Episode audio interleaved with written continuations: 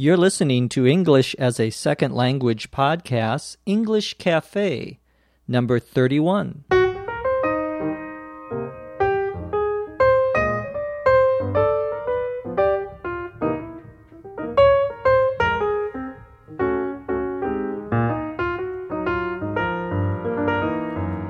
This is English as a Second Language podcast, English Cafe, episode 31.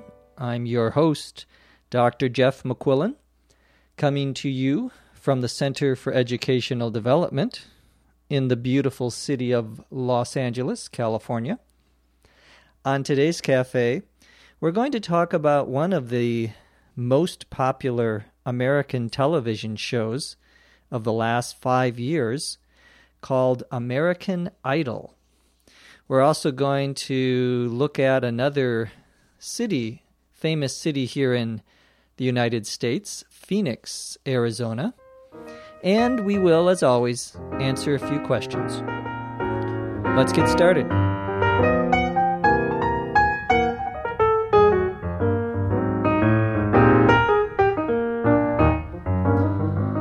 I was watching uh, last night on television one of the most popular shows, one of my favorite shows uh, on television it's a entertainment show called American Idol. I D O L. An idol here means uh, someone that you admire, someone that you like, usually a famous performer, a singer, or an actor. It could also be a politician. Uh, you say, He's my idol, means he's someone who I look up to is another expression. To look up to someone means to respect them, to think highly of their ideas and opinions. Well, American Idol is a singing contest, a singing competition. Contest and competition are really very similar in meaning. It's a uh, competition where people have to come on the program and sing. And we the, the program tries to find the best singer. And usually what they're trying to do is find the best undiscovered singer. Undiscovered means that they're not famous, nobody knows about them, but they're very good singers. And uh, they are mostly uh, high school students and people in college. I think the age is between 16 and 28. And this show, which is uh, very popular, always number one uh, every week in the United States when it is on, is uh, what we would call a spin off of a British television program a spin-off, S-P-I-N hyphen O-F-F, is when you have one television show and uh, you create a second television show that's related to it. Well, American Idol is a spin off of a program from Great Britain, from England, called Pop Idol. Pop, as in popular music, Pop Idol. And so American Idol is is uh, related to that. That verb uh, spin off can be used for things other than television. A company, for example, a big company, may have many different divisions, many different parts, and they decide to sell one of their parts. They could spin it off into a separate company, so that would become separate from them.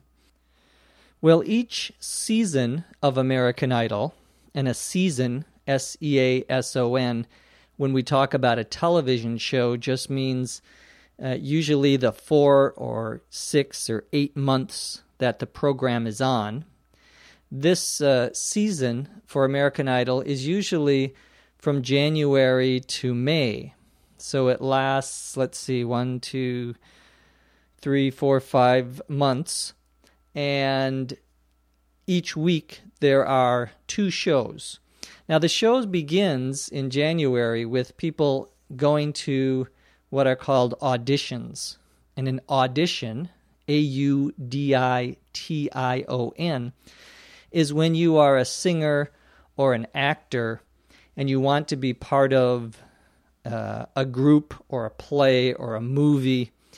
You have to go and show the casting director who uh, is the person who decides.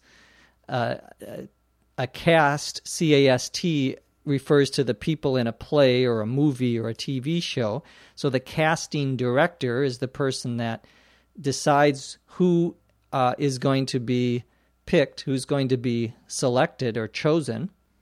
In American Idol, there are three judges, three people who decide. We would call them a panel of judges, P A N E L. A panel is a group of people, uh, usually who are either deciding something or they could be uh, at a conference or a, a, uh, a convention. A panel are a group of people who talk about the same topic. A panel of judges is a group of judges, people who make decisions. In this case, they make decisions about which of the contestants is going to go on to the next round. A contestant, C O N T E S T A N T S, or plural, contestants, uh, is a person in the contest, a person who, who's participating in the competition. I said that they decide who is going to move on to the next round and each level or each part of the competition is called a round, R O U N D. So the first several weeks of the program, you have people from all over the country, and they start off with, I don't know, five, 6,000 people, and eventually they pick a smaller group and then a smaller group and then a smaller group until you end up with, or you have at the end, I think, uh, 12 people who uh, are competing. And at that point, the people who are watching the show can vote for the person that they want to go to the next round. And so uh, after the program is over, they have a, a set of telephone numbers, what we would call toll free numbers, T O L L hyphen F R E E, toll free. A toll is like a, uh, a fee or a tax, and toll free means that you don't have to pay any money, even though it is a long distance call. So you call up and you vote for the person that you like the best. And I think they give you a couple of hours after the show. So that's on Tuesday night. And then on Wednesday night, everyone comes back to see who got the least number of votes. And uh, that is the person who has to leave. And of course, they do that until you have one winner. Well, as I say, it is a very popular show, and one of the reasons I think it is popular is that one of the three judges, his name is Simon Cowell, C O W E L L, Simon Cowell.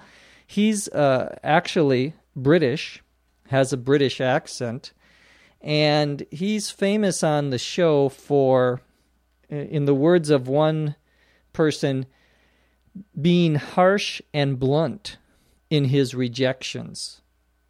To be harsh, H A R S H, is sort of the same as to be mean, to be not very nice, to criticize someone, to say bad things about someone. That's to be harsh. To be blunt, B L U N T, means that you tell people what you think even if you think they're going to be hurt by it. So to be blunt means to tell the truth, but to tell the truth to someone who may not like it or may be hurt by hearing that. Well, Cowell is harsh and blunt in his rejections, and of course, to reject, R E J E C T, means to say no to something. So he has to decide who is going from one round to the next round, and uh, often these are very harsh criticisms. But some people seem to like that, and uh, sometimes they're very funny, and that's one of the reasons why the show is popular. Uh, several people who have won on the program have become famous singers in the United States.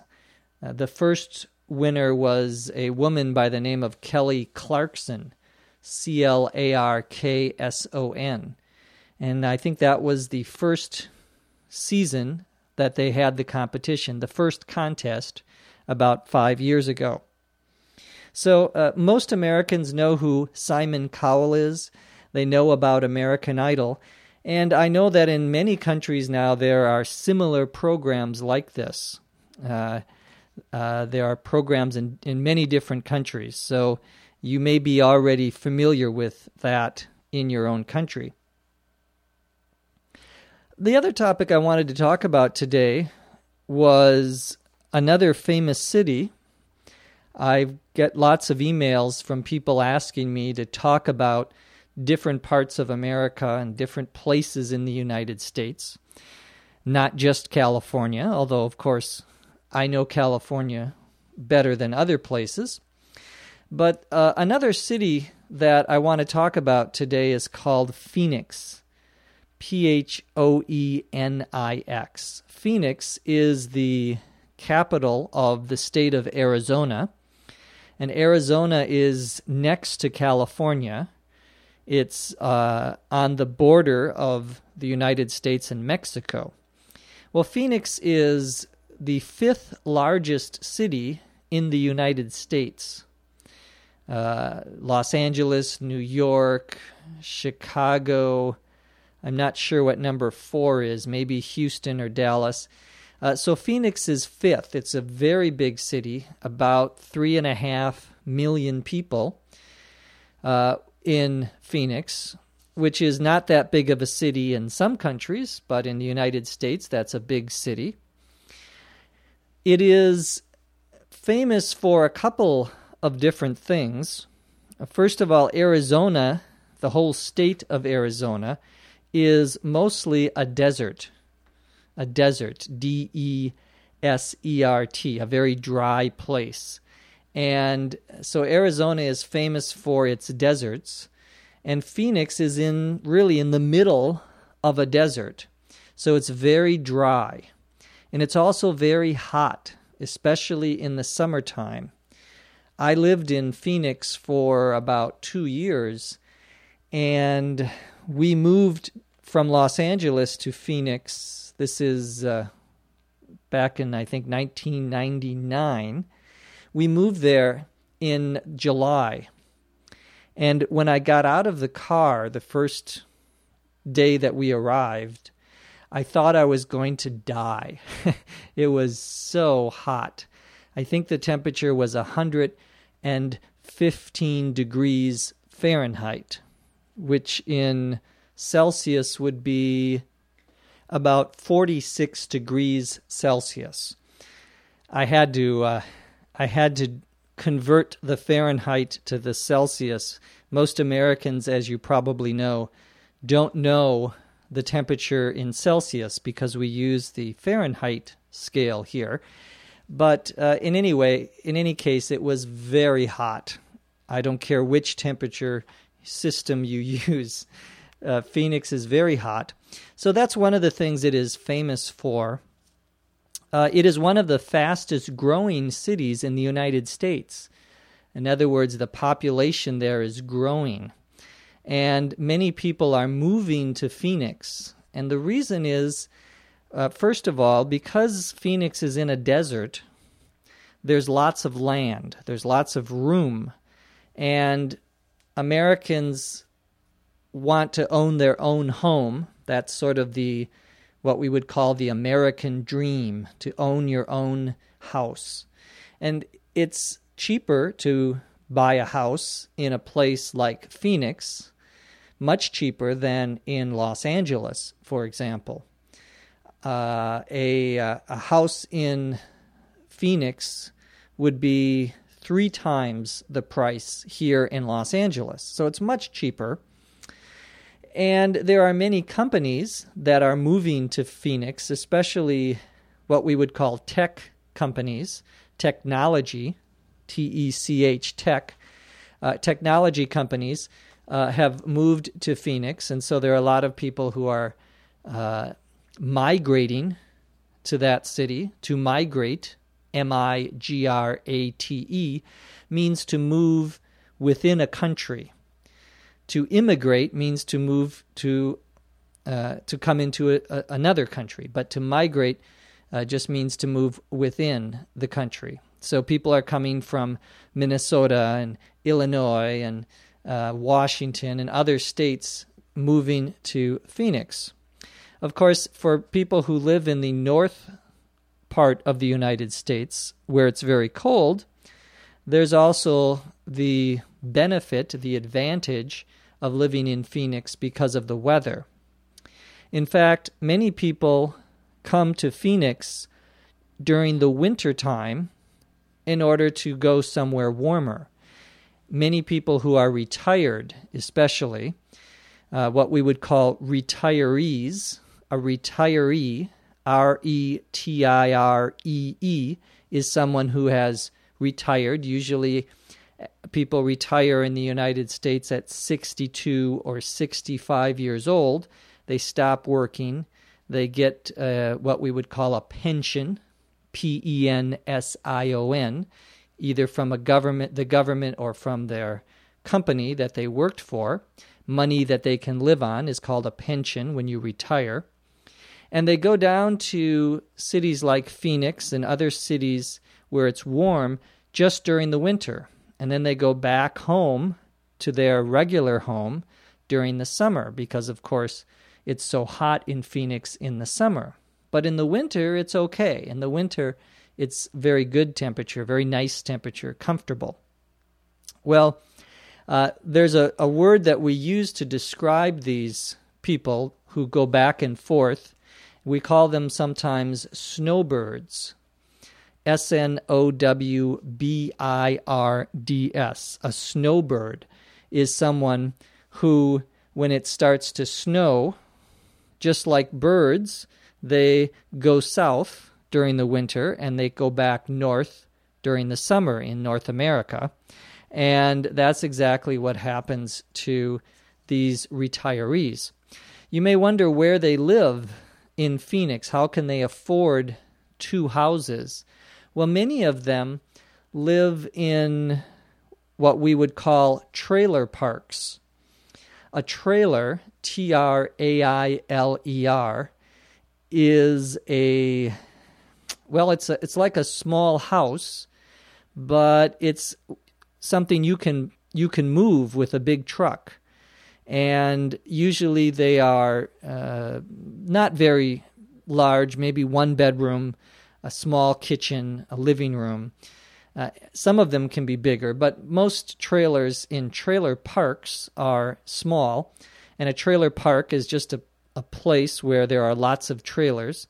And people uh, rent these trailers or they buy them because they're much cheaper than a regular house.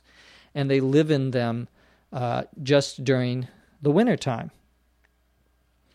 Well, so that is Phoenix. If you want to uh, visit Phoenix, there are um, there isn't a lot to do in Phoenix in terms of tourist and tourism. Uh, the most famous thing that people do, or the most common thing that people do in Phoenix, is golf, especially during the winter time. And Phoenix has some very nice uh, golf courses. So if you like to golf, during the winter, that's a good place to go. Now let's answer a few questions.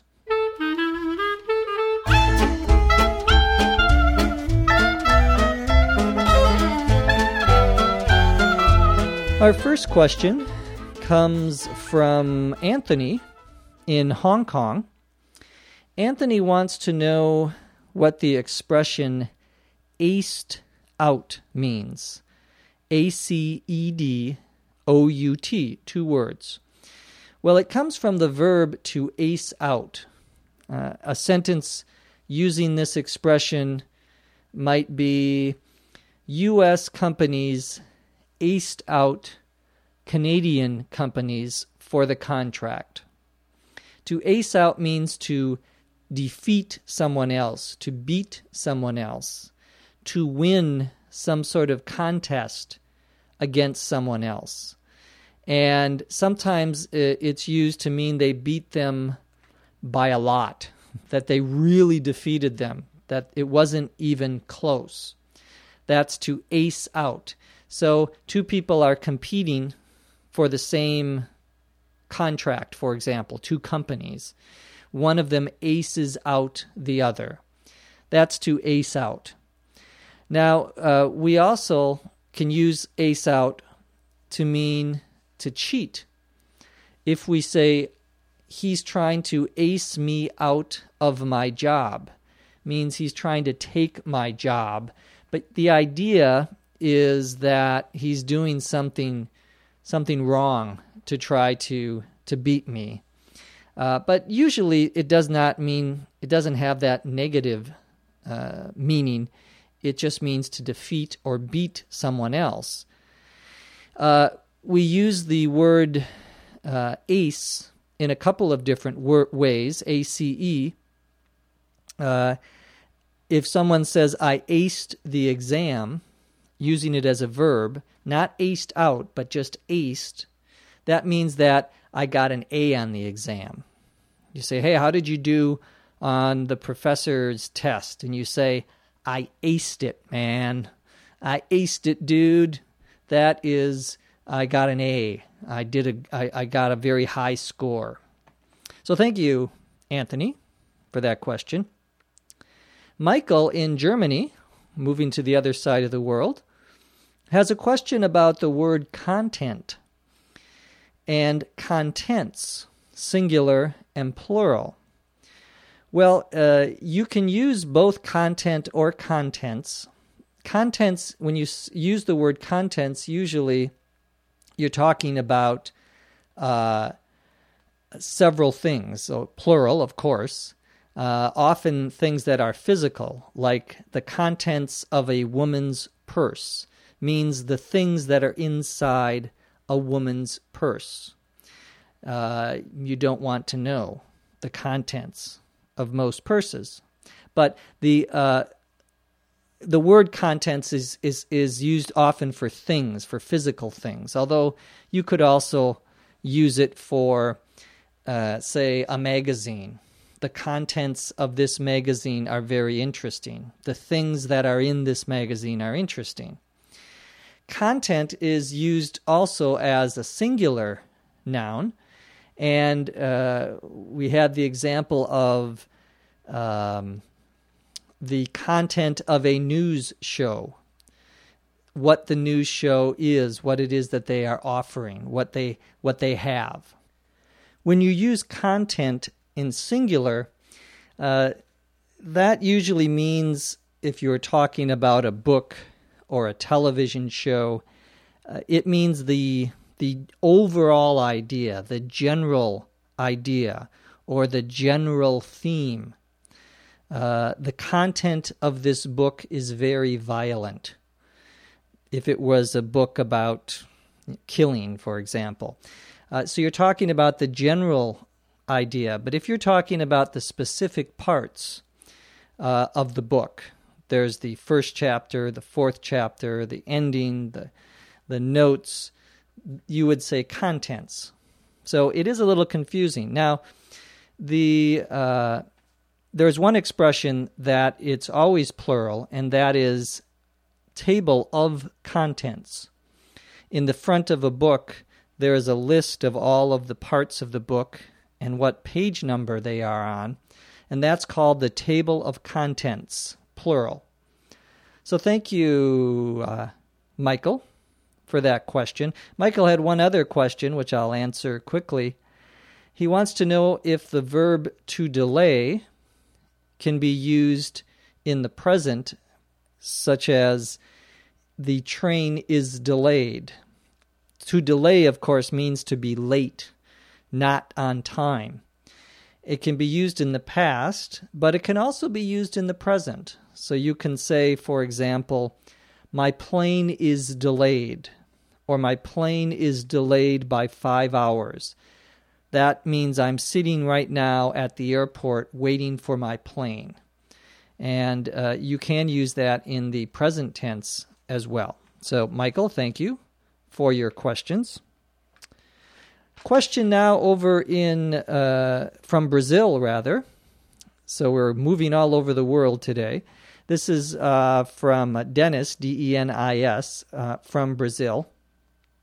And the question is when you use the word if and when you use the word whether, W H E T H E R. Well, that's a good question. Let me start with whether. We use the word whether when we are talking about a choice between usually two things. Um, so you might say, I am going to go there, I'm going to go to the store, whether you go or not. Notice that we tend, with the word whether, to use the expression or not. The idea is I am going to the store whether you go to the store or whether you don't go to the store. But instead of saying that whole long sentence, we would say, I'm going whether you you go or not, whether you are going or not. So that is how we would use whether between two choices.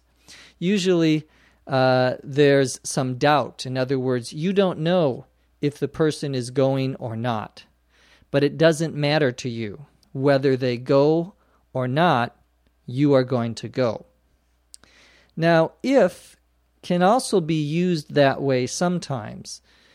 You can say, for example, uh, I'll see if she is at home. I will ch- check to see if he is going to the bank. You're not sure, and the idea is I will see whether she is home or not. But you don't have to say or not. In fact, you probably usually wouldn't uh, say that. You would just say, I'm going to see if she is home. The idea is the same as I am going to see whether she is home or not. There are some cases where we uh, can only use if. Uh, if is also used in what we call a conditional sentence. A conditional sentence means that there are two conditions or there are two parts of the sentence the if part and what we would call the then part.